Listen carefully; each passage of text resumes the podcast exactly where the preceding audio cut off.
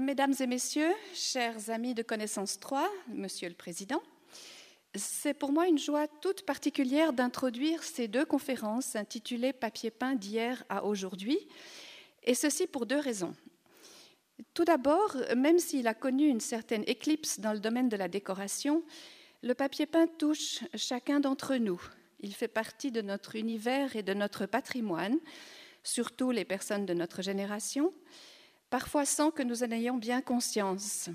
Nombre d'entre nous, dans leur enfance, ont rêvé sur un papier peint, ont imaginé des histoires en partant des formes, des couleurs, des combinaisons. Et ces souvenirs restent très vivants dans la mémoire.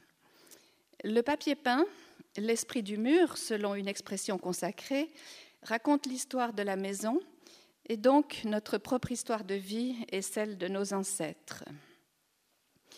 La seconde raison est plus personnelle.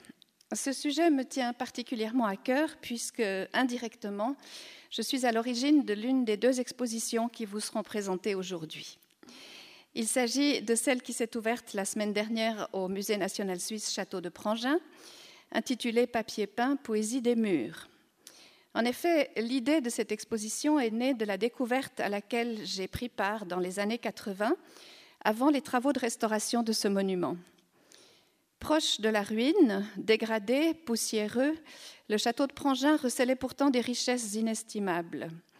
Les murs étaient couverts de couches successives de papier peint remontant jusqu'au XVIIIe siècle, ce qui permettait de retracer non seulement l'évolution du style, mais encore de visualiser le cadre de vie des habitants, des plus anciens comme Voltaire aux plus récents comme Madame McCormick. À l'époque, même s'il ne s'agissait que de fragments, nous avons pu les détacher, les conserver et les inventorier, mais le temps a manqué pour les étudier à fond. Grâce à Hélène Bierry-Thompson, c'est maintenant chose faite, et le résultat de cette remarquable recherche est visible au château de Prangin, ainsi que dans un très beau catalogue. Soulignons que l'exposition ne se borne pas au papier peint découvert à Prangin, elle retrace aussi toute l'évolution de ce type de décoration depuis le XVIe siècle jusqu'à des créations contemporaines. Par un de ces hasards dont le sort a parfois le secret, une belle coïncidence s'est produite. Deux autres institutions d'importance ont décidé d'inscrire le thème des papiers peints à leur programme de cet automne. En effet, le MUDAC, Musée de design et d'arts appliqués contemporains à Lausanne, dont la directrice est parmi nous aujourd'hui, et le musée de Puyi vont ouvrir le 2 novembre prochain une exposition conjointe intitulée Face au mur, qui traite quant à elle du papier peint d'artistes et de designers contemporains, la première de cette envergure en Europe.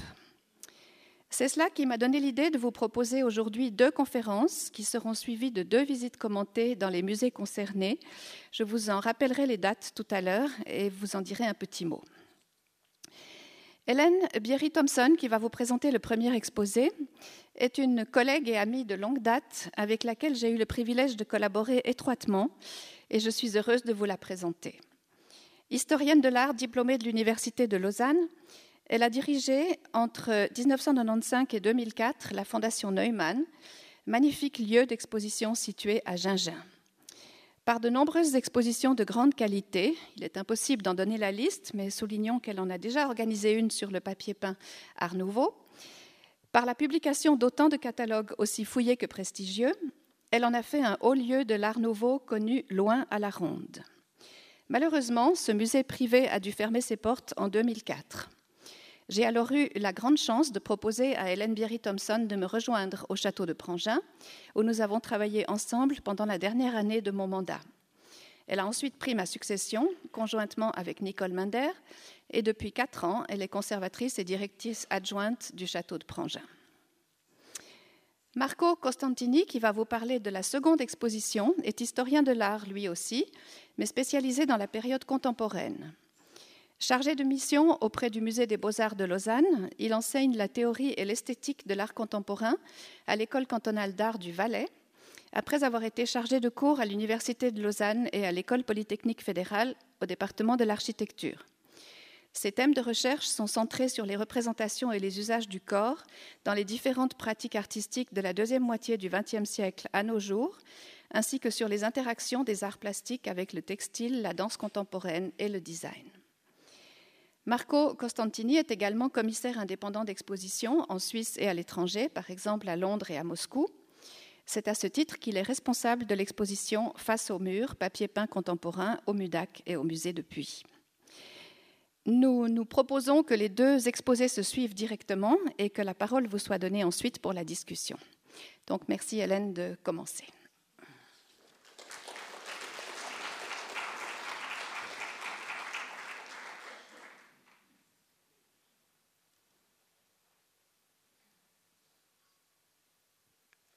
Mesdames et messieurs, chers amis de Connaissance 3, merci d'être ici si nombreux aujourd'hui.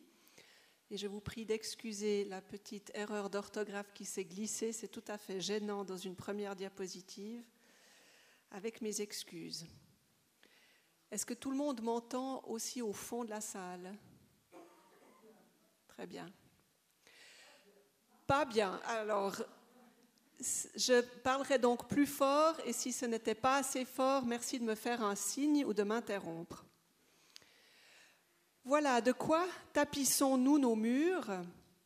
Avec Marco Costantini, nous aimerions répondre à cette question en la posant au passé et au présent, c'est-à-dire en nous intéressant au papier peint d'hier et d'aujourd'hui.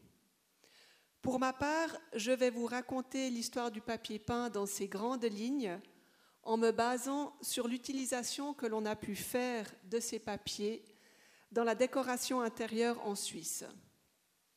Tous les exemples de tentures que je vais vous montrer ont été posés dans des maisons et des résidences en Suisse. Tous proviennent des collections du Musée national et sont actuellement présentés dans l'exposition au château de Prangin.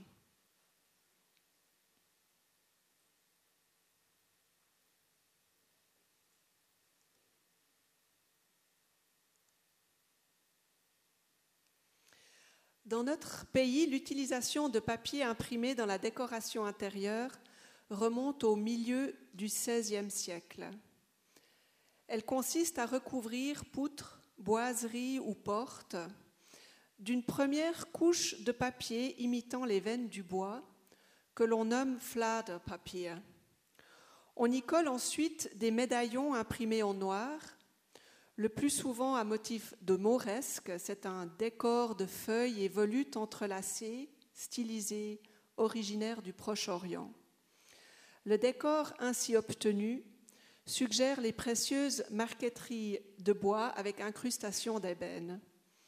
Je vous montre ici un exemple de plafond qui date de 1563 et qui provient de la maison dite de Winkelried à Stanz, et vous voyez que ce plafond est entièrement recouvert de papier.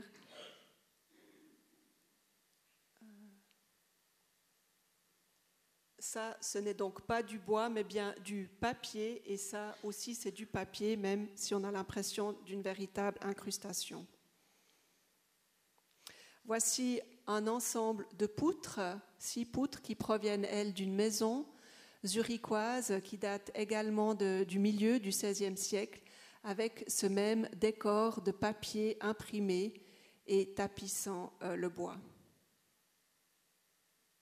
Et voici un dernier exemple. En 1903, le Musée national acquiert un intérieur provenant d'une maison fribourgeoise, dont une porte. Et cette porte présente un décor rarissime de papier un des papiers est même daté précisément de 1556. Si l'utilisation de tels ornements de papier imprimé est bien attestée en Suisse allemande, où Zurich constitue un important centre de production, elle est beaucoup moins fréquente en Suisse romande, d'où l'intérêt de cet exemple qui se situe à la limite des frontières linguistiques. Autre ancêtre du papier peint, les papiers de fantaisie, que l'on appelle aussi papier de couleur, de l'allemand Buntpapier. Ces papiers sont abondamment utilisés par les relieurs, mais servent encore à tapisser des boîtes, des écrans, des coffres, des paravents ou l'intérieur de meubles. En Suisse, leur usage se généralise en ébénisterie dès les années 1730, comme en témoignent l'atelier bernois de Matthäus Funk qui en tapisse ces somptueuses commodes. Les papiers de fantaisie proposent tout un éventail de motifs et de techniques d'impression différents. L'exemple que je vous montre ici est un type de papier nommé Herrnhuter Papier, du nom de cette communauté des frères moraves euh, situés en Saxe. Et c'est eux qui ont mis au point ce genre de papier qui est réalisé avec un nombre de couleurs limitées, euh, en général du rouge ou du bleu indigo comme c'est le cas ici, ou du vert olive. Les motifs sont tracés au doigt ou à l'aide de peignes et de rouleaux en bois.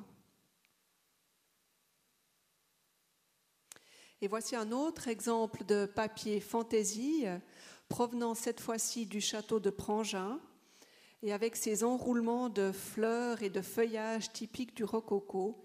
Il est caractéristique d'une forme de papier qu'on appelle les katoon papier, littéralement les papiers coton, euh, en référence aux indiennes euh, auxquelles ils empruntent leurs motifs.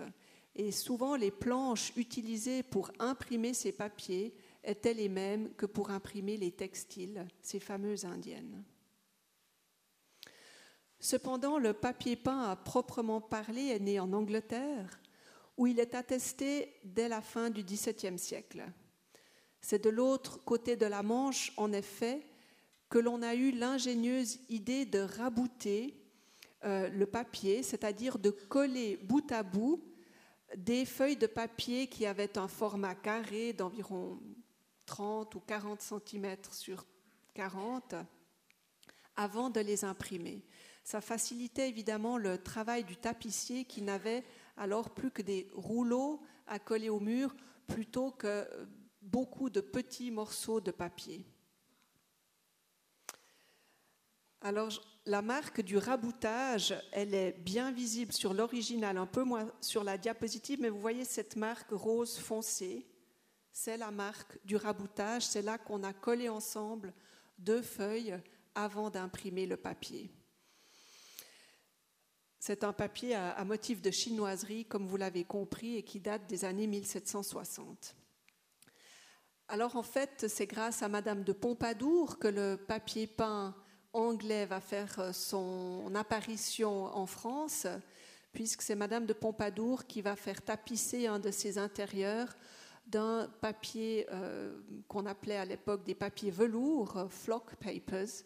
Et à partir du moment où Madame de Pompadour en tapisse son salon, évidemment que toute la France va vouloir l'imiter. Et c'est vrai qu'à partir des années 1750-60, les décors de papier peint font leur entrée en France et jouissent bientôt d'une très grande popularité. Après avoir copié les papiers peints anglais, la production française va rapidement les surpasser et s'imposer dès les années 1770. Il faut attendre cette décennie-là pour que le papier peint ne soit plus confiné aux pièces de moindre importance et qu'il fasse son entrée dans les salles d'apparat. En effet, même dans sa version la plus luxueuse, le papier peint est longtemps considéré comme un revêtement moins digne de la fortune d'un grand seigneur que les coûteuses soieries dont on avait l'habitude de tapisser les intérieurs. Mais le raffinement des motifs et la qualité de l'impression sont tels que même les couches les plus nanties de la société se laissent séduire et commencent à préférer aux tentures textiles qu'elles soient tapisseries de gobelins, précieux d'amas ou indiennes, les revêtements de papier qui permettent de plus fréquents changements. Et c'est avec les motifs en arabesque, dont vous voyez un exemple maintenant, que les fabricants de papier peint vont conquérir les élites. Les arabesques sont inspirées des loges de Raphaël au Vatican. Celle-ci suscite à la fin du XVIIIe siècle, à la faveur du néoclassicisme et de son goût immodéré pour l'Antiquité, un très grand engouement. Du coup, les arabesques deviennent un des motifs les plus en vogue dans les années 1780 et 1790. Ce type de décor se caractérise par sa stricte construction axiale et par l'alternance de médaillons et de rinceaux et par un jeu habile de plein et de vide. En voici deux exemples qui furent posés dans des résidences en Suisse romande. Le premier que vous avez sous les yeux provient du château de Prangin, où il ornait une petite salle à manger au premier étage. Grâce à la marque retrouvée au dos du papier, ce décor peut être attribué avec certitude à la prestigieuse manufacture royale de Jean-Baptiste Réveillon. Jean-Baptiste Réveillon est sans doute le plus célèbre des fabricants de papier peint de tous les temps. Il installe sa manufacture, qui emploie quelques 300 ouvriers, dans le domaine de la Folie Titon à Paris, et il ouvre tant le parc que la fabrique aux visiteurs. En 1784, il obtient le privilège de manufacture royale. Sa production est synonyme de motifs raffinés, de dessins soignés et d'impressions luxueuses, et elle va susciter de nombreuses copies. Petite anecdote, c'est du domaine de la folie Titon de Réveillon que par la seconde montgolfière, puisque Réveillon était grand ami avec les frères montgolfiers, et que ces premières montgolfières qui s'élèvent dans les airs sont en fait tapissées de papier peint issu de la manufacture de Réveillon.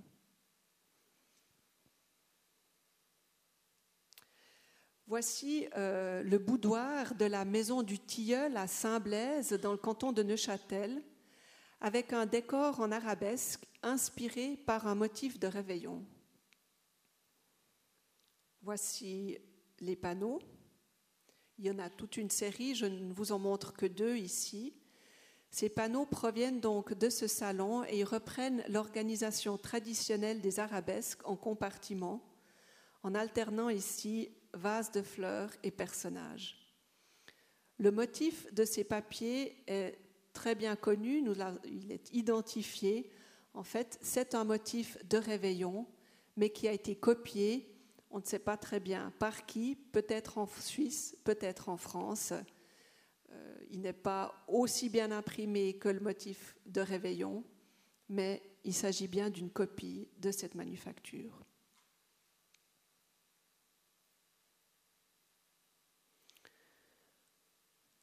Au tournant du XVIIIe siècle, le néoclassicisme impose ses lignes sévères et ses motifs rigoureux cette austérité s'accompagne d'une nouvelle gamme chromatique où domine le noir et les couleurs froides et acidulées. Dans le cas présent, le brun des pilastres est relevé de tontis noir.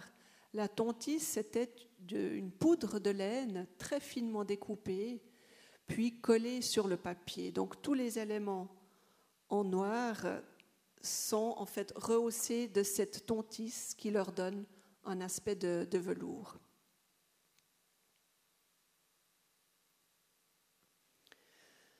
De la même période, soit vers 1800, date ce célèbre dessus de porte au perroquet. Les manufactures de papier peint ont très rapidement répondu à une demande fondamentale des décorateurs en créant des dessus de porte, élément indispensable d'un décor ou du décor d'une pièce jusqu'au XIXe siècle. Cet exemple est signé Joseph Laurent Malène, peintre de fleurs flamand renommé, qui travaillait aussi pour la manufacture des gobelins et pour les fabriques d'indiennes. Ce dessus de porte a souvent été publié et réédité à plusieurs reprises au cours du XXe siècle, en particulier pour l'exposition des arts décoratifs de 1925 dans une nouvelle coloration. Et actuellement, la manufacture Zuber à Rixheim en possède toujours les planches et peut donc le réimprimer.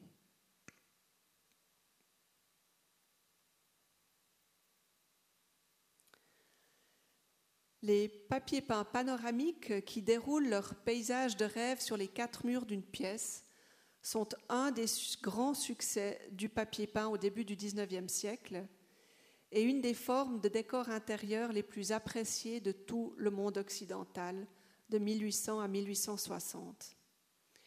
Il s'agit en fait d'un paysage fait de lait, c'est comme ça qu'on appelle en fait les rouleaux de papier peint, 24 ou 32 le plus souvent, et chacun de ces laits est différent de son voisin et forme, placé côte à côte, une partie de ce paysage. Le dernier lait vient se raccorder au premier de façon à composer un panorama. Ces panoramiques sont une production exclusivement française. Ils étaient produits industriellement, imprimés à la planche de bois gravé, au minimum à 100 ou 150 exemplaires, et pour certains qui ont connu le succès jusqu'à des milliers d'exemplaires. La Suisse, et ce qui nous a intéressés au Musée national, la Suisse fait l'objet euh, de la création à cette époque d'un mythe entretenu par la littérature, les récits de voyage, la peinture et encore les gravures colorées. Et c'est pour cette raison qu'elle est un des motifs à succès retenus par euh, les manufacturiers. Alors vous avez ici euh, deux laits d'un de ces panoramiques qu'on appelle l'Helvétie en grisaille, qui est montré en permanence au château de Prangin. Mais il y a cinq panoramiques à thématique suisses qui ont vu le jour. Sur ces cinq, quatre ont été produits à Rixheim, en Alsace, par la fameuse manufacture Zuber et compagnie au début du XIXe siècle. Je vous montre ici une partie d'un de ces panoramiques intitulé La Grande Helvétie. Lorsque vous le verrez dans l'exposition, vous comprendrez pourquoi il porte ce nom. Il est effectivement vraiment très euh, imposant dans ses dimensions. Et cette grande Helvétie a connu un, important succès, plus de 800 exemplaires vendus en moins de 10 ans. Et il faut se rendre compte que ces exemplaires étaient commandés euh, dans presque les quatre coins du monde, en tout cas euh, de la cour de Saint-Pétersbourg jusqu'aux États-Unis. On a posé la grande Helvétie.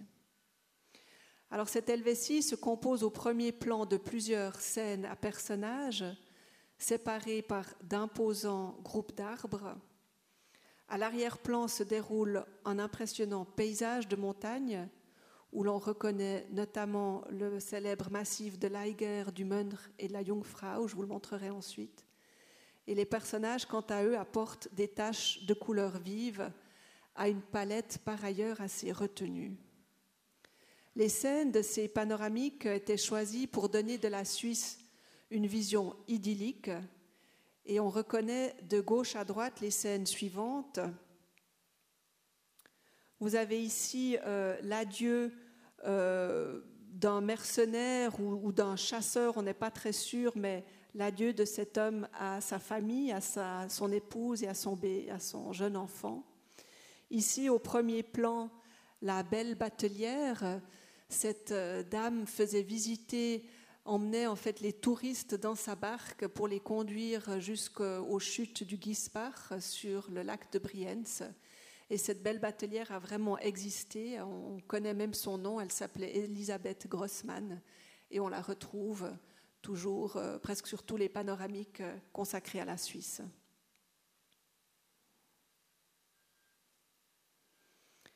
Ici, vous avez euh, dans le lointain le tir à l'arc. Et puis ici, on ne le distingue pas très bien, mais c'est le char, le char à foin qui revient des champs. Et puis ici, la, danse des, des, moissonneurs. Et dernier panneau, ici, le tir, mais à la cible cette fois-ci. Et au premier plan, un Suisse qui conduit deux touristes pour leur montrer le pays. Le touriste de droite, c'est un artiste. En fait, c'est le dessinateur de ce panoramique Mongin qui s'est lui-même mis en scène. Il a son cartable et son chevalet sur le dos. Et à gauche, vous avez un botaniste avec un sac à herboriser euh, sur les épaules. Les exemplaires de la Grande Helvétie conservés in situ sont rares. Il nous reste un exemple bien documenté non pas en Suisse, mais à la résidence de Nymphenburg, aux portes de Munich. Nous le connaissons par une aquarelle datant de 1820 et due au peintre Wilhelm Rehlen.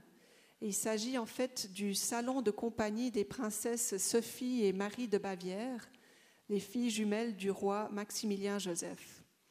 Et vous voyez euh, sur les murs donc la grande Helvétie, là on reconnaît euh, la belle batelière au premier plan, posée sur le mur. Et on voit, euh, cet, exemple est extrêmement intéressant pour les historiens, pour voir comment ces papiers étaient posés sur le mur. Et vous voyez que les manufactures proposaient aussi des éléments comme des pilastres, des frises et des bas de lambris pour permettre en fait de jouer euh, avec la hauteur sous plafond et pour euh, aménager les transitions, murs, portes, fenêtres, etc.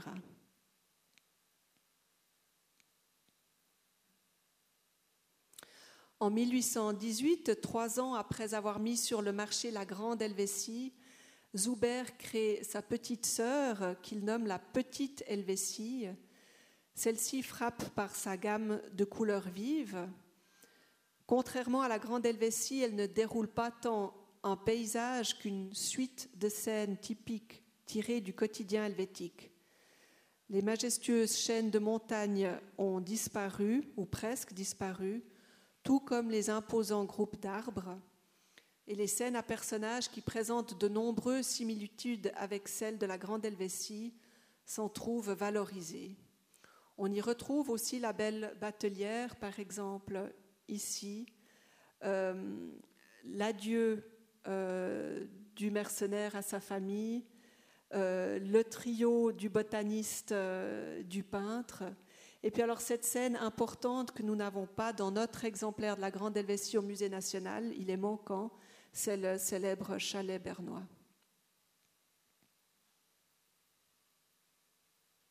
Voici quelques détails de cette petite Helvétie. Ici donc le chalet bernois euh, devant lequel se déroule une scène de des Alpes et la danse des, des paysans qui, pour lesquels c'est un moment de réjouissance.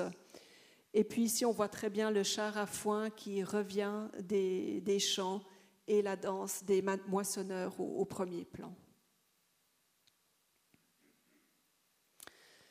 D'importants euh, progrès techniques euh, marquent l'industrie du papier peint dans le deuxième tiers du XIXe siècle. Dans les années 1830, le papier rabouté, donc collé bout à bout, cède sa place au rouleau de papier en continu, tandis qu'une décennie plus tard, l'impression mécanique à l'aide de cylindres gravés en relief remplace l'impression manuelle à l'aide de planches en bois. Ces innovations permettent de décupler la production et de baisser les coûts de fabrication. Le papier peint se démocratise et pénètre les intérieurs des couches les moins favorisées. En 1834 déjà, on peut lire dans le rapport de l'exposition des produits de l'industrie qui s'est tenue à Paris, et je cite, Les logements les plus modestes et jusqu'au Galta sont revêtus de tapisseries de papier. On les voit souvent affichés à dix sols le rouleau.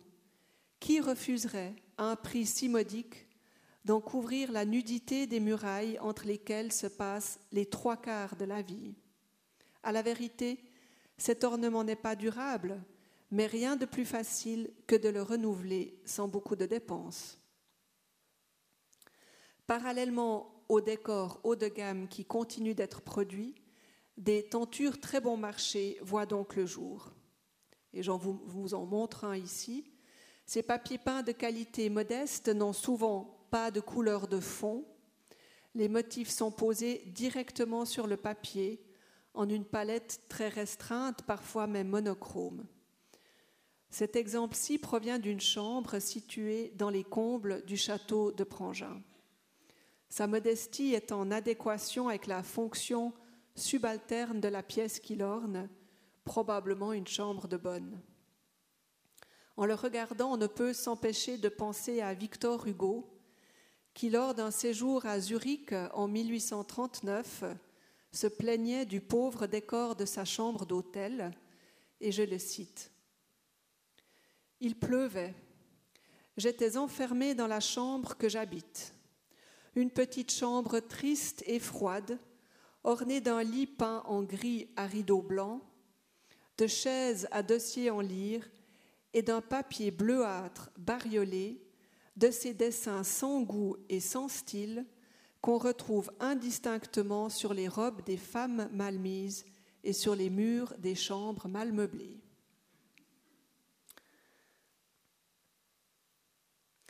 Et voici un autre euh, exemple de papier peint bon marché datant de la fin du XIXe siècle. Il se caractérise par une stylisation de la plante, un traitement bidimensionnel et une gamme délicate typique du style Art Nouveau des années 1900. Au début du XXe siècle, certains fabricants renouent avec la tradition des papiers imprimés manuellement à la planche. Souvent, ils sollicitent la collaboration d'artistes renommés. Un bon exemple est le fabricant genevois Henri Grandchamp, qui s'assure le talent des meilleurs dessinateurs de son temps, tels Henri Bischoff ou Alexandre Saint-Gria. Dans ces papiers peints dits artistiques, on perçoit la forte volonté de la part d'Henri Grandchamp de mettre en avant leur fabrication artisanale par le biais de la technique du bois imprimé. L'encre est aplatie, les motifs portent la marque de leur écrasement sous le poids du bois. Frappant aussi est le format très réduit des planches, environ 10 x 15 cm, dont le contour est, très bien visible sur l'impression. Vous voyez, chaque planche est toute petite et est répétée à de très nombreuses fois sur le même papier. Des papiers peints de cette manufacture genevoise furent posés dans trois salles du château de Prangin.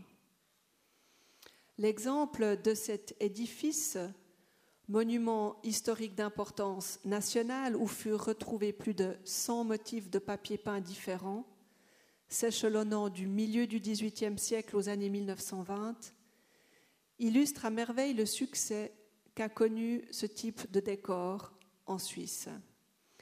Grâce à des photographies anciennes, nous pouvons nous faire une idée de l'impact sur le mur de ces papiers peints. Je ne vous montre qu'un seul exemple. Vous aurez l'occasion, si vous visitez l'exposition au château de Prangin, d'en voir beaucoup d'autres. Ici, donc, un exemple de papier peint euh, à gauche, dit un papier de style. Il s'agissait en fait de tentures qui remettaient au goût du jour des motifs anciens, empruntés le plus souvent au monde des textiles, comme les damas, les indiennes ou les toiles de Jouy, en l'occurrence, c'est le monde luxuriant des, Indiennes qui est évoqué dans le foisonnement des fleurs, des feuillages et des tiges, le tout soutenu par des couleurs intenses. Et vous voyez euh, ce même papier peint posé sur les murs d'une des chambres à coucher du château de Prangin. La photo date des années 1950, mais ce papier peint a été posé dans les années 1920. La seconde moitié des années 1920 voit une remise en question du papier peint, sous l'influence notamment des architectes et de la nouvelle objectivité. L'ornement en tant que tel est décrié, les motifs sont condamnés. Au décor de papier, on préfère des murs simplement peints. Certaines manufactures vont faire appel à des architectes pour lancer des collections compatibles avec la nouvelle esthétique qui se veut fonctionnel et accessible à tous. De la collaboration entre la célèbre école du Bauhaus et la manufacture allemande des frères Rasch à Bramsch, par exemple, naît en 1930 une collection qui connaîtra un très grand succès populaire. En Suisse aussi, ce type de tenture à effet de matière est proposé et ce dès les années 1925 par la manufacture baloise Salubra, Et six ans plus tard, dans une démarche plus élitiste, cette même manufacture Salubra invitera Le Corbusier à dessiner une collection.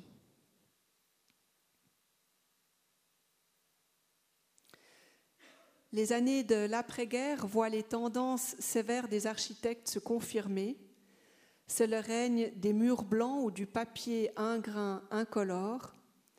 Il faut attendre la fin des années 1950 pour voir le motif réapparaître, qu'il soit figuratif ou abstrait. Ce papier-ci illustre le retour en force du motif en tant que tel.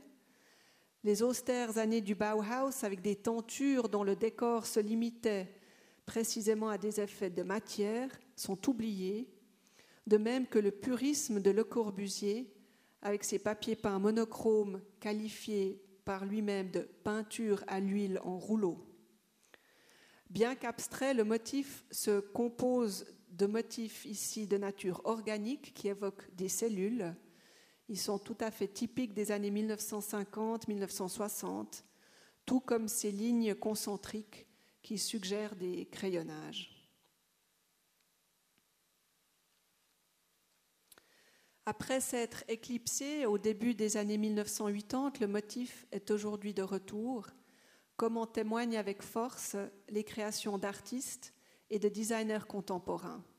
Et là, il convient de céder euh, ma place ou céder la parole à Marco Costantini, dont c'est la période de prédilection. Je vous remercie de votre attention et je vous invite cordialement à venir voir l'exposition au château de Prangin.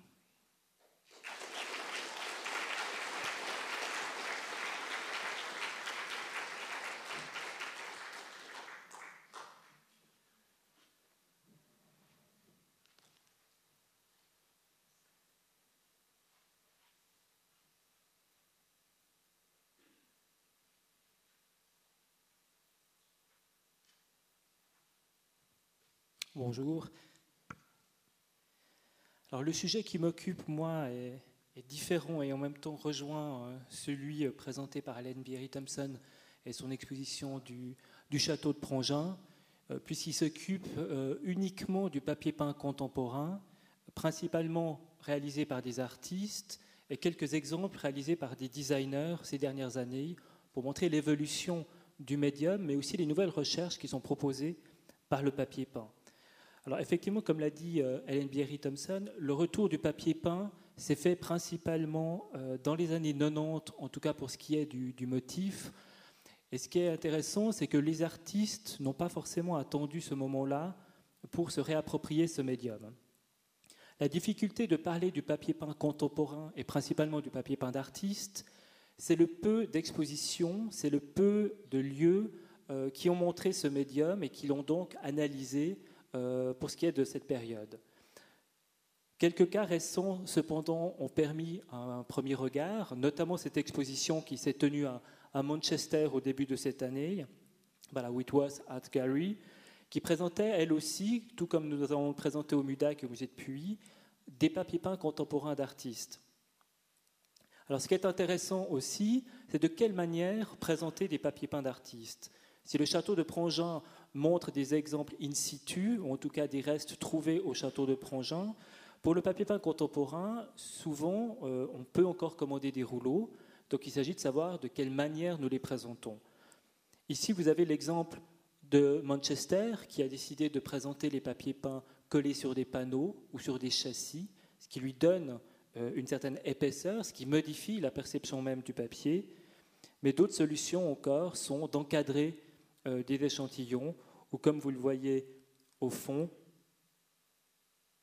d'en mettre certains dans des boxes de plexiglas euh, comme des objets. Ou encore ici des rouleaux qui sont déroulés euh, en portions uniquement. Tout ça change un peu la perception du médium. Vous avez ici une autre exposition, une des premières en 2003 qui s'est déroulée à Providence aux États-Unis, consacrée au papier peint contemporain. Mais tout ça change effectivement la perception qu'on a du médium, puisqu'au départ, le médium du papier peint recouvre un mur et donc euh, censé envelopper un espace ou en tout cas le recouvrir dans son entier. Donc comment présenter un médium tel que le papier peint dans un musée? Les artistes, effectivement, ne sont pas... Euh, euh, on reste avec ce médium. On a déjà quelques cas, ici en 1949, d'un papier peint d'Alexander Calder, dans une maison ici aux États-Unis où on voit que non seulement l'artiste a réalisé le motif du papier, mais que le papier a été utilisé dans la totalité de l'espace, puisqu'il recouvre également le plafond. Alors, ce qui est intéressant, c'est qu'on fait appel à ces artistes plasticiens, peintres, pour réaliser ces motifs. Mais en 74 aussi, la maison Marburger Tapetenfabrik fait appel ici à Niki de Saint-Phal pour un papier peint. Vous avez ici euh, le motif qu'on devine se répétant euh, à égale distance et qui recouvre alors la totalité du, euh, du mur. Mais ce sont ici des papiers peints de luxe, donc avec un certain coût et qui n'est pas destiné finalement à une production industrielle à grande échelle pour le commun finalement des, des consommateurs ou des amateurs.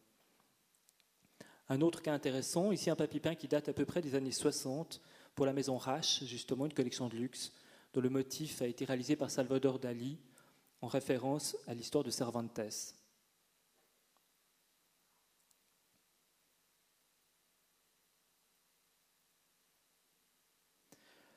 Mais si on en vient au papier peint d'artiste, il faut remonter au début des années 60, et notamment aux États-Unis avec Andy Warhol.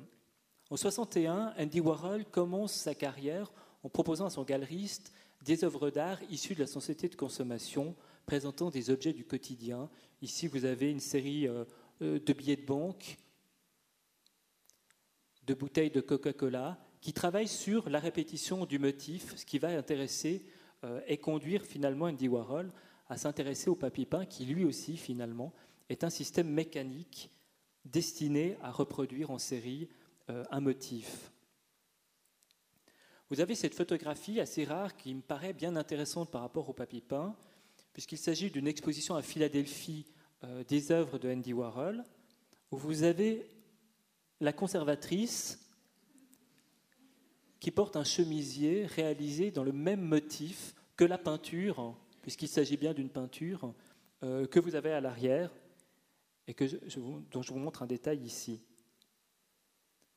Ce qui est intéressant ici, c'est que finalement, euh, même si la photographie est un peu trompeuse par le cadrage, euh, elle démontre bien finalement que cette peinture, ou Andy Warhol en tout cas, commence à s'orienter vers un art de l'absorption et vers un art où finalement on va pouvoir rentrer à l'intérieur. Et on voit bien que cette dame, tout comme les femmes dans les tableaux Nabi de Bonnard ou de Vuillard, est complètement absorbée par le motif de son vêtement dans le décor qui finalement l'entoure.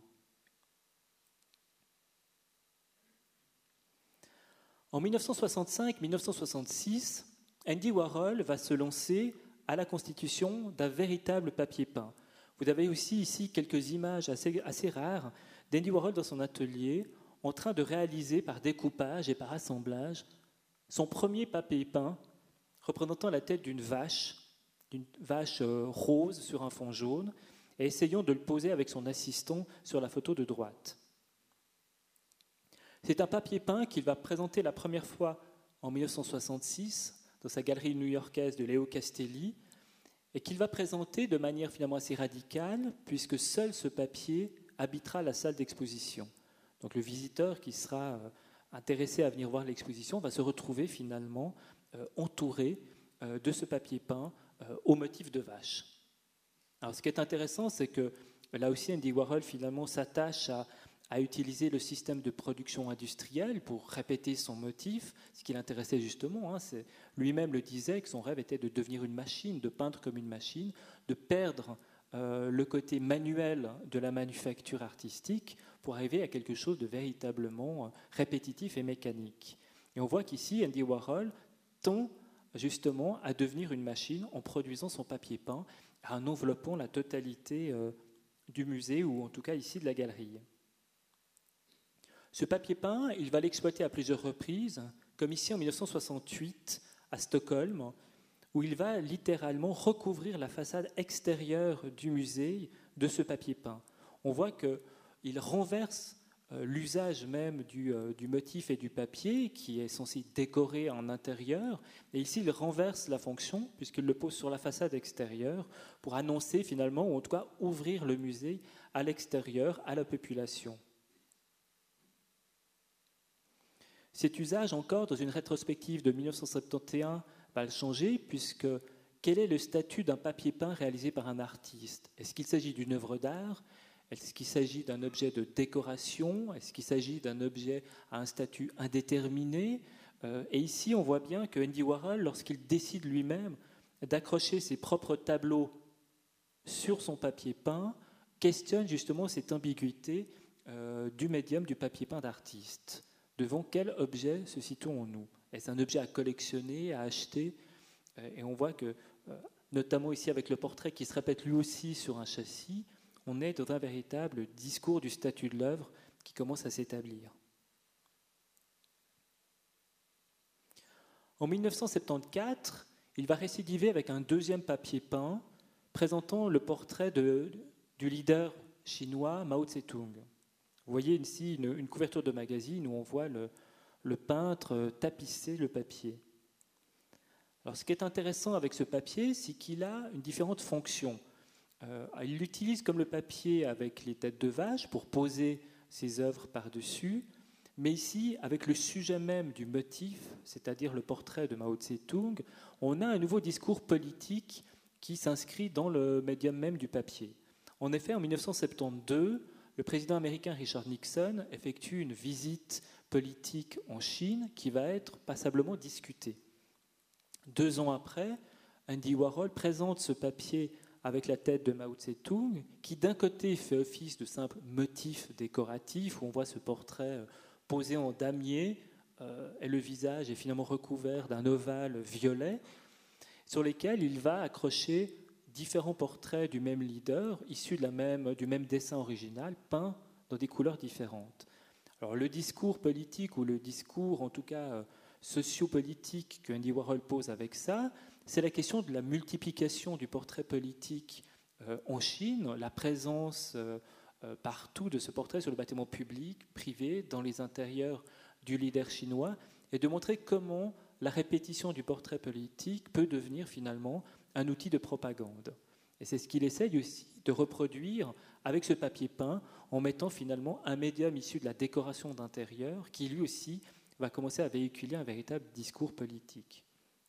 Alors cet usage du portrait euh, euh, politique dans le papier peint n'est pas nouveau. Hein.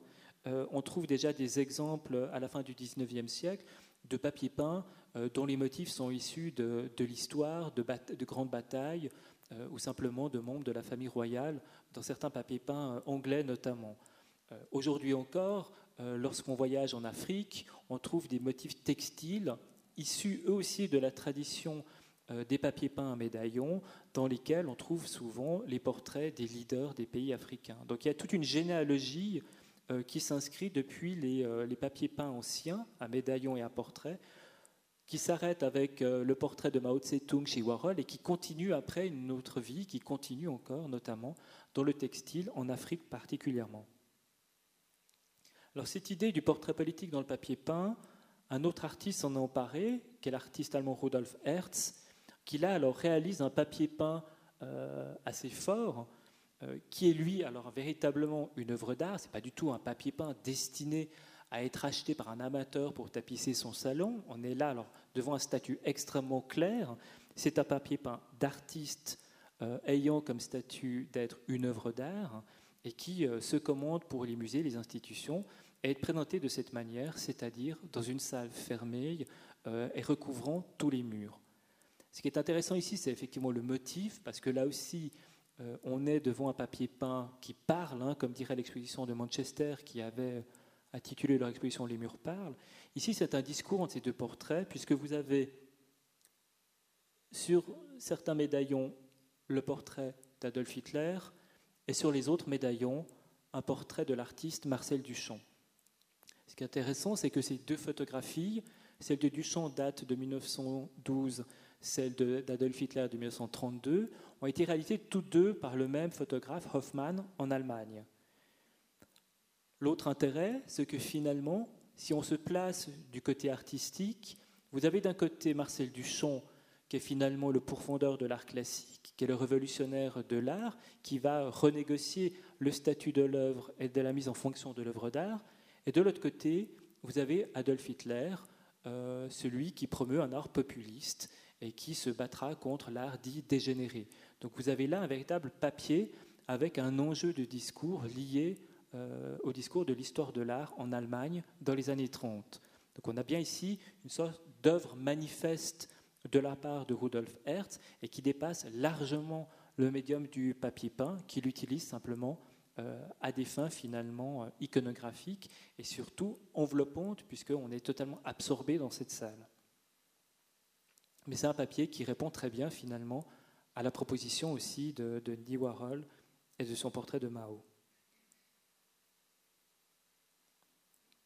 Marcel Duchamp, alors, qui, va se retrouver dans un autre papier peint, celui de Mike Bildo, où finalement, lorsque Marcel Duchamp, lorsqu'il au début du XXe siècle, va décider de prendre un urinoir, de le renverser et de le signer et de désormais le considérer comme une œuvre d'art et d'effectuer ce que l'on appelle aujourd'hui un, ready-made, euh, ici, l'artiste Mike Bildo reprend cette image, finalement, se réapproprie un ready-made pour en faire finalement un nouvel objet, une sorte de ready-made de deuxième génération, et de l'éditer cette fois-ci en papier peint.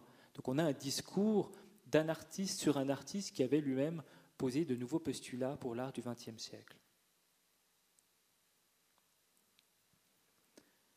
Ici, c'est un papier peint d'un collectif américain intitulé General ID. C'est un papier peint qui date de 1989 et qui est une citation d'une autre œuvre de 1966 d'un artiste du pop art américain qui s'appelle Robert Indiana et qui était une toile carrée sur laquelle on avait le mot love, amour, qui était écrit.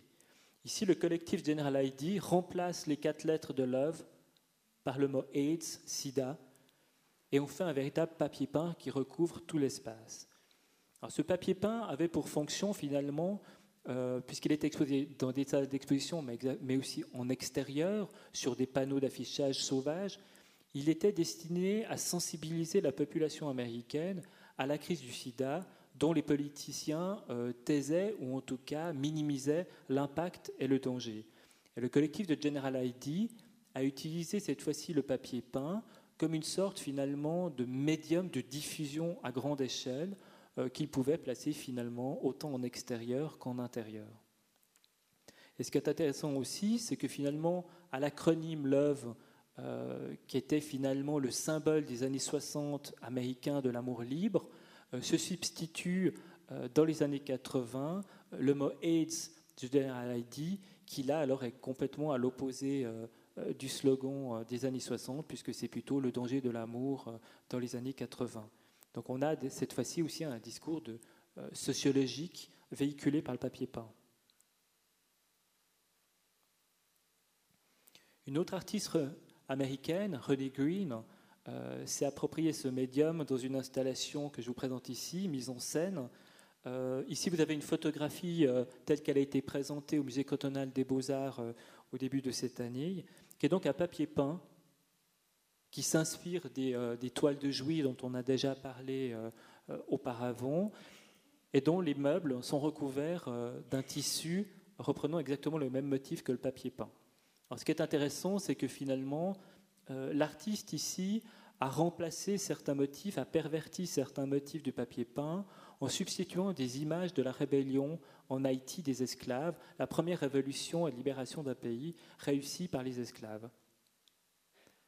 Et ce qui est intéressant, c'est que s'effectue dès lors que tout le mobilier et, euh, et le papier peint sont recouverts du même motif, une sorte de transparence, comme si le mobilier avait été absorbé lui-même par le papier peint, et on se retrouve finalement face à ce motif euh, en référence à l'anticolonialisme, et auquel on ne peut pas échapper. Finalement, qu'on soit assis sur le fauteuil ou qu'on regarde le papier peint, on ne peut que regarder ces motifs euh, à discours justement anticolonialisme. Donc il y a un désir finalement euh, d'absorption. On le retrouve aussi dans ce papier peint de l'artiste Roy Lichtenstein, qui lui va plus loin parce que dans, la même idée finalement du papier peint panoramique, euh, va utiliser comme motif l'espace même d'un intérieur euh, que vous voyez ici avec le sofa, euh, une lampe, le tableau sur le mur, un tapis bleu. Et vous avez l'illusion ici d'un miroir qui reflète justement cet intérieur. Donc on a finalement ici un discours esthétique extrêmement complexe qui se met en place, puisqu'on a un papier peint qui simule un intérieur, donc comme si on était nous-mêmes face à un miroir qui fait très l'intérieur dans lequel on est, mais qui comporte lui-même euh, une deuxième entrée ou une sortie selon le côté où on se pose et qui donc développe un espace. Et en même temps, on a cette idée justement d'un papier peint euh, en plusieurs laits euh, qui se poserait sur un mur pour augmenter finalement une spatialité. On retrouve cette illusion chez beaucoup d'artistes, comme ici chez Virgile Marty, euh, qui tapisse ici cette salle de musée de, du Philadelphie avec un papier peint simulant une bibliothèque extrêmement pleine, pleine de la collection de canettes de bière qu'il faisait avec son père lorsqu'il était jeune. Donc ici, la bibliothèque classique euh, des auteurs euh, américains, on serait tenté de trouver Hemingway, euh, Kerouac et d'autres grands auteurs, est remplacée finalement par un passe-temps beaucoup plus trivial, qui est celui de collectionner des bières américaines. Alors ce qui est intéressant, c'est qu'aucune canette ne se retrouve, donc on a sur chaque lait vraiment une collection entière. Donc ce qui est la base, hein, ou en tout cas ce qui est classique dans le papier peint, c'est-à-dire la répétitivité du motif, est ici remis à mal, puisqu'on a l'impression d'avoir un motif qui se répète, et en même temps, on a toujours un motif différent. Donc c'est le module finalement de la canette de bière qui est répété, mais l'étiquette, ou en tout cas la décoration des bouteilles, est elle à chaque fois différente. Et en même temps, tout comme chez Roy Lichtenstein, on avait l'illusion d'un nouvel espace qui s'ouvrait, on a aussi finalement ici euh, euh, l'impression d'avoir une petite profondeur de bibliothèque dans le mur et finalement, on se retrouve devant finalement l'illusion euh, d'une culture populaire, cette fois-ci, qu'est la culture de la bière. Mais ce qui est très beau ici, c'est de voir justement les magnifiques boiseries du musée de Philadelphie, avec justement ce côté euh, beaucoup plus populaire et trivial de la collection de bière. Hein. Il y a vraiment des frictions avec ces papiers qui s'instaurent, qui deviennent justement porteurs de discours eux aussi. Quel est finalement le rôle d'un musée? Une collection de bières dans un musée, un papier peint, des boiseries précieuses? Enfin, on a subitement beaucoup de questions euh, qui commencent euh, à, se faire.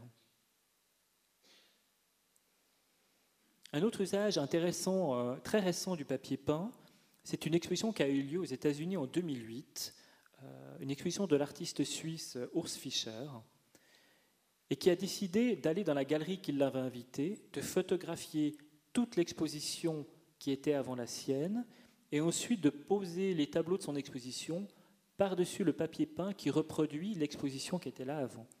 Donc en somme, on a deux expositions en même temps. Et il a fait également, le, il a photographié le gardien, que vous avez ici en papier peint collé sur le mur et que vous avez en vrai posant à côté. Donc on a vraiment une, une surimpression d'exposition et il a fait comme si la première n'existait pas, donc il a posé ce tableau ici, donc à cheval sur l'image du précédent. Et subitement, on a vraiment euh, une idée de la question de la mémoire aussi qui s'instaure par rapport au papier peint. Est-ce que le papier peint peut être une mémoire du lieu aussi? Euh, tout comme ben, on, l'a effectué au château de Prangin, enfin vous, tu l'as effectué au château de Prangin, le papier peint est aussi une mémoire de l'occupation de, de l'espace et c'est ce qu'a essayé de tenter ici Urs Fischer en reproduisant d'abord l'exposition qui l'a précédée pour finalement qu'on n'oublie pas non plus ce qui s'est fait dans, euh, euh, dans la galerie, les autres artistes qui l'ont précédé. Cette idée d'absorption aussi, on la trouve chez Benoît Broassa, un artiste français, qui lui alors a recouvert d'un papier peint euh, représentant un, champ de fleurs. Et le visiteur est appelé à le, à le regarder avec des lunettes en trois dimensions, ce qui fait que lorsque vous êtes dans la salle, vous avez l'impression d'être dans le champ de fleurs.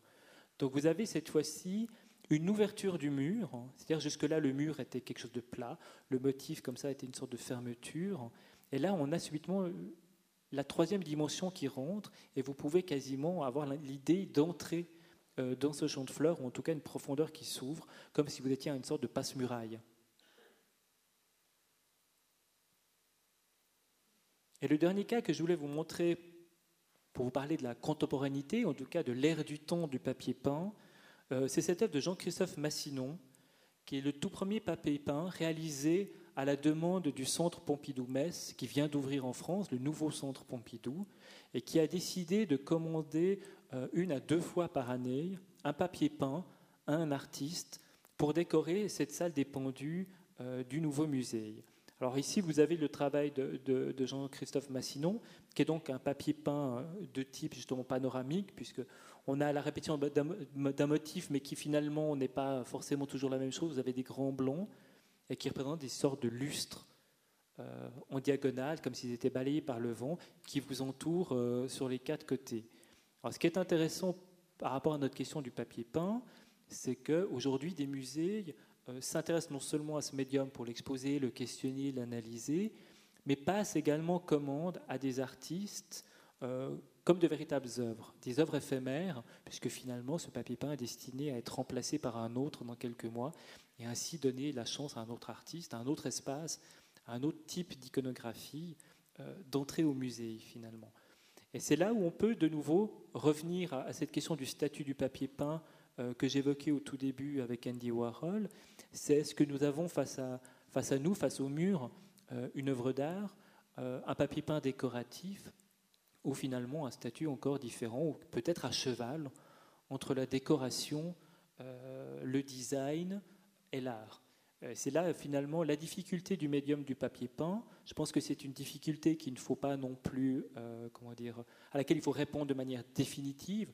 Il faut justement lui laisser cette souplesse et cette ambiguïté, parce que c'est ça qui finalement euh, donne sa force à ce médium, c'est d'être à chaque fois à cheval entre l'art, l'art populaire, le design ou l'art décoratif. Et le papier peint a tout à gagner finalement de jouer sur cette ambiguïté et de rester quelque chose d'autonome, ce que j'ai appelé finalement un médium résistant, parce qu'il fait résistance au conservateur du musée pour savoir de quelle manière les présenter, il fait euh, résistance au collectionneur parce que comment l'acheter et le présenter, parce qu'une fois qu'on le colle et qu'on part, on est obligé de le détruire. Donc c'est vraiment un médium de résistance euh, qui résiste à un statut définitif. Donc je vous invite à à venir euh, admirer tous ces papiers euh, au MUDAC et au musée de Puy à partir du 2 novembre en vernissage et du 3 novembre en ouverture. Et euh, je serai heureux de vous y rencontrer et de développer encore ce sujet avec vous. Merci.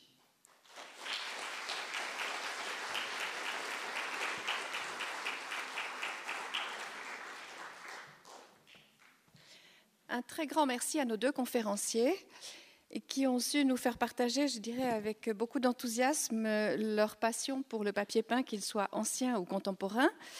Je dois avouer que je croyais savoir quelque chose sur le papier peint. Je me suis trompée. Je ne connaissais rien et j'ai beau avoir travaillé 25 ans au Musée national, je ne connaissais pas les collections qui n'étaient pas celles de Prangin, parce que celles de Prangin, quand même, je les connaissais. Je pense que cela vous aura donné très envie d'approfondir le sujet et en tout cas euh, d'aller voir les expositions. Je profite de ce petit instant de parole pour vous rappeler qu'il y aura deux euh, visites commentées euh, dans les deux musées concernés. À Prangin, ce sera le mardi 2 novembre à 14h et au MUDAC à Lausanne le mercredi 10 novembre à 14h. Et je vous recommande de vous inscrire très rapidement auprès de Chantal et Bonguet, soit aujourd'hui, soit par téléphone dès demain, parce que les places sont limitées. Et il faut vous dépêcher si vous souhaitez euh, visiter les expositions sous la direction euh, pour l'une de Marco Costantini et pour l'autre d'une guide formée à cet effet au château de Prangin. Alors je voudrais maintenant vous donner la parole. Vous avez sans doute des questions. Je crois que Chantal est quelque part avec son micro. Si je comprends bien, les papiers peints actuels ne sont plus jamais que dans des musées ou des bâtiments publics, alors qu'autrefois, même dans mon enfance, on en trouvait beaucoup dans des maisons particulières. Est-ce qu'il y a encore des particuliers qui ont les moyens de s'acheter les papiers peints actuels? Alors oui, évidemment, il y a encore des papiers peints euh, destinés finalement aux, au grand nombre. Hein. Il y en aura quelques-uns aussi dans l'exposition que, nous montrons au MUDAC et au musée de Puy. Ici, je vous ai montré que quelques cas euh, euh, problématiques, ou en tout cas euh, significatifs, on montre notamment une maison qui s'appelle Wallpaper by Artist à Dijon, qui travaille avec des artistes contemporains et dont les prix sont tout à fait accessibles et qui sont destinés justement à orner les murs des particuliers, des amateurs, en tout cas de, tout le monde, hein, qui ne sont pas des papiers peints de luxe, euh, en tout cas de semi-luxe, mais euh, qui sont en tout cas abordables. Donc oui, effectivement, on trouve encore des papiers peints, euh, et certaines maisons font encore appel à des, designers pour des commandes à grande échelle, et ça aussi, on montrera quelques papiers peints de grande diffusion, mais qui ont alors par contre renouvelé peut-être soit la question du motif ou, des, fonctions différentes. on va montrer quelques prototypes, notamment d'un papier peint chauffant, qui existe aussi des papiers peints éclairants, des papiers peints phoniques. Donc vous voyez, il y, a une recherche qui s'établit aussi, le médium dépasse le motif et essaie de trouver de nouvelles fonctions aussi, mais pour le grand nombre également. Et puis j'aimerais peut-être juste ajouter que si vous ouvrez euh, presque n'importe quel journal de décoration euh, à l'heure actuelle, ils ont presque tous un article consacré au papier peint. On assiste vraiment à l'heure actuelle à un engouement de la part des décorateurs d'intérieur qui essayent de remettre au goût du jour le papier peint comme élément de décoration et pas forcément sur les quatre murs d'une pièce. Ça peut aussi être dans une pièce juste sur un mur. Mais vraiment, c'est très à la vogue sans forcément être toujours signé par un artiste, mais simplement un, designer ou bien une manufacture. Il y a une question ici.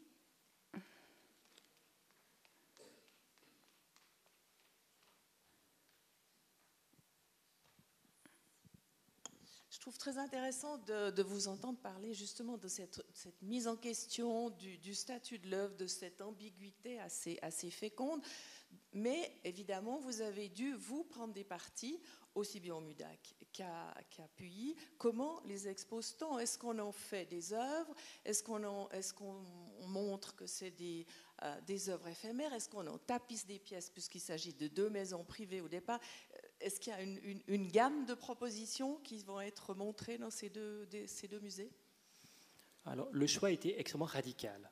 Euh, puisque pour l'exposition du MUDAC et du musée de pays, on présente une soixantaine de papiers peints, euh, et que nous avons décidé de les montrer collés sur les murs.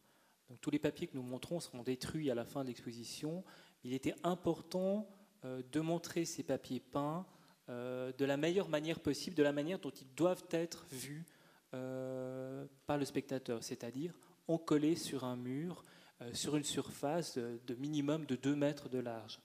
Euh, donc on a décidé de présenter tous les papiers collés contre le mur. Donc le Warhol sera collé, le Hertz est collé, tous les papiers sont collés, il n'y aura aucun papier qui sera présenté en rouleau. Les deux musées seront vides, donc vides d'objets, mais avec les murs pleins. D'autant plus intéressant de venir regarder deux musées vides, mais pleins de papier peint. Ça me rappelle le château de Prangin dans les années 80, où il n'y avait strictement rien que des lambeaux de papier peint au mur, parfois cinq à six couches, n'est-ce pas Hélène, par-dessus. Une autre question euh, Derrière toi, Chantal.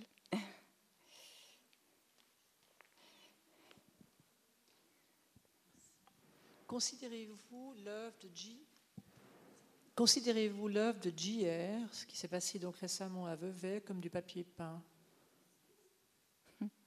Très bonne question. Ça, on utilise la technique en tout cas, euh, d'un papier encollé sur un mur. Alors lui, il le fait en extérieur. Euh, si, on, si, on, donne comme définition du papier peint que c'est un papier collé sur une surface, oui, ça en est. Euh, indéniablement, c'est du papier peint. Après, euh, l'usage qui en est fait euh, à partir de JR, euh, on est devant une œuvre hybride. Mais effectivement, on n'est pas si loin finalement de l'image que je vous ai montrée auparavant du papier peint finalement d'Andy Warhol collé sur la façade du musée de Stockholm. Donc effectivement, oui, JR, c'est du papier peint. En tout cas, de la manière dont il l'a présenté à, Vevey notamment, ou à Paris récemment, il s'agit d'un type de papier peint. Là aussi, il y, a, différents types. Alors, on a parlé des, motifs en répétition. Euh, on a vu les panoramiques euh, euh, du château de Prangin. Il y a aussi des panoramiques dans les papiers peints contemporains. Hein. C'est le sujet sur lequel je vais travailler prochainement. il y a aussi ça. Il y a différents types de papiers peints. Ce qui m'intéressait, c'était la répétition pour le travail au, au, MUDAC et au musée de Puy. Mais effectivement, on peut considérer que le travail de JR est un dérivé du papier peint et un dérivé du panoramique. Une autre question? Oui, madame.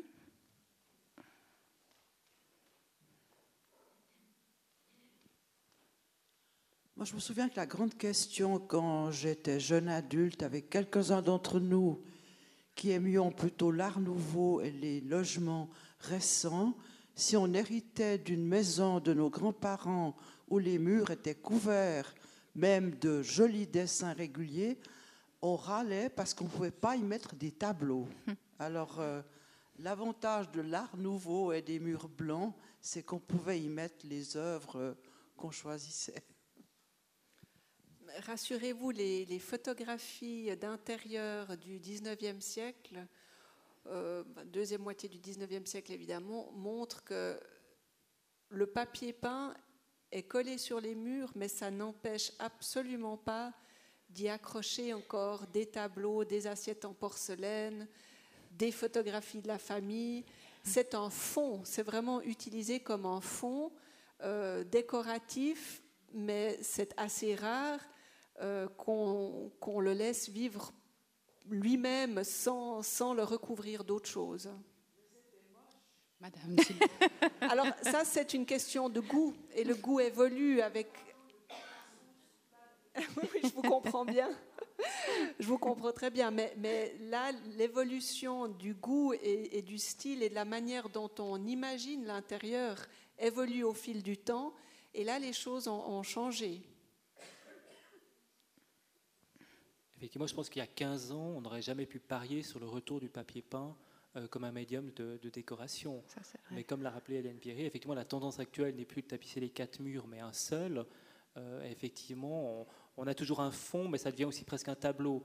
Euh, parce qu'on est justement, on choisit un motif qui nous plaît, même si on y accroche encore des choses par-dessus, c'est presque une œuvre. On, on essaye d'en faire un élément d'importance du décor et pas simplement oublier derrière les commodes, les armoires et les tableaux. effectivement, la question du goût euh, est importante, hein, ce qui montre justement l'évolution de tous ces dessins. Euh, passer des, papiers peints monochromes du Corbusier, euh, revenir aux motifs dans les années 50, puis alors à, des motifs beaucoup plus travaillés aujourd'hui, c'est l'histoire du goût, qui est une autre histoire, qui est une histoire compliquée et, dont il nous faudrait plusieurs conférences. Il faudrait plusieurs conférences, je suis entièrement d'accord. Est-ce qu'il y a une autre question? Oui, Françoise, le micro arrive.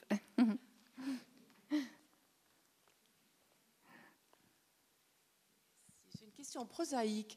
Quand, on, rejoue la partition d'une certaine façon en, collant une tapisserie sur un mur, est-ce qu'on doit payer des droits? Comment ça se passe?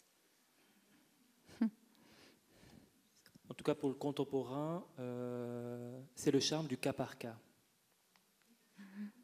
Alors, euh, je, vous, je, vous, raconte qu'avec les 60 papiers peints qu'on va présenter, ça a été 60 cas par cas. Euh, donc il n'y a pas de réponse définitive. C'est impossible parce que justement certains ben, sont produits par les artistes encore, par des maisons de production, sont tenus par des galeries. C'est du cas par cas. D'où la difficulté de monter une exposition de la sorte. Euh, il y en a eu très peu. Il y a eu Manchester cette année que j'ai pu voir heureusement. Euh, il y en a eu deux autres aux États-Unis dans les années 90.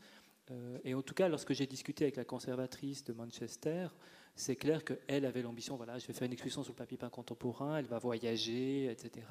Elle s'est vite rendu compte que c'est impossible. On ne peut pas faire voyager une exposition de papier peint, ça ne voyage pas, même quand c'est sur châssis, parce que c'est beaucoup trop fragile. Donc c'est euh, ce qu'on appelle des one-shots. C'est une exposition une fois, euh, et on peut la présenter qu'une fois. Donc c'est très compliqué le papier peint. Euh, c'est compliqué à obtenir. Certains, on les a facilement. Certains, c'est des mois de travail pour les obtenir. Euh, donc, il a pas de, j'ai pas de réponse euh, simple à te donner parce que parce que c'est 60 cas différents. J'aimerais ajouter quelque chose à ce sujet. Nous avons fait entrer dans les collections du Musée national trois papiers peints d'artistes contemporains suisses que nous présentons dans l'exposition exactement de la même manière que Marco va le faire d'ailleurs sans se concerter, mais ça nous paraissait à nous aussi absolument évident qu'il fallait en tapisser les murs et ces papiers seront perdus après. Mais en tant qu'objet de collection, je ne peux pas dire à mon directeur donnez-moi de l'argent pour acheter une œuvre que je déchire à la fin de l'expo dans six mois. C'est pas possible. Donc j'ai acheté en plus de ce que j'ai tapissé euh, un rouleau de chaque motif qui lui maintenant est soigneusement conservés à l'abri de tout incident euh, climatologique, température, etc., comme objet de collection et qui ne sera jamais montré sur le mur, en tout cas jamais collé sur le mur, mais qui devient un objet de collection alors que les autres sont un objet d'exposition. Et là, on est au cœur de ce débat du statut. Mm. Objet de collection, objet de décoration. Dans mon cas, c'est les deux quand ils sont au mur. Et dans les réserves du musée, c'est plus qu'un objet de collection. Y a-t-il encore une question? Je ne vois pas de main qui se lève. Donc, je pense que nous allons clore euh, cet après-midi. Je vous remercie encore une fois infiniment au nom de tous vos auditeurs pour ces deux conférences très intéressantes et très richement illustrées. Et je me réjouis beaucoup de vous retrouver lors des expositions, des visites commentées des expositions. Je voudrais également annoncer la conférence de lundi prochain de Connaissance 3, le 15e siècle, siècle d'or des navigateurs portugais et chinois, par Jean-Luc Martin, professeur honoraire de l'École polytechnique fédérale. Je vous remercie.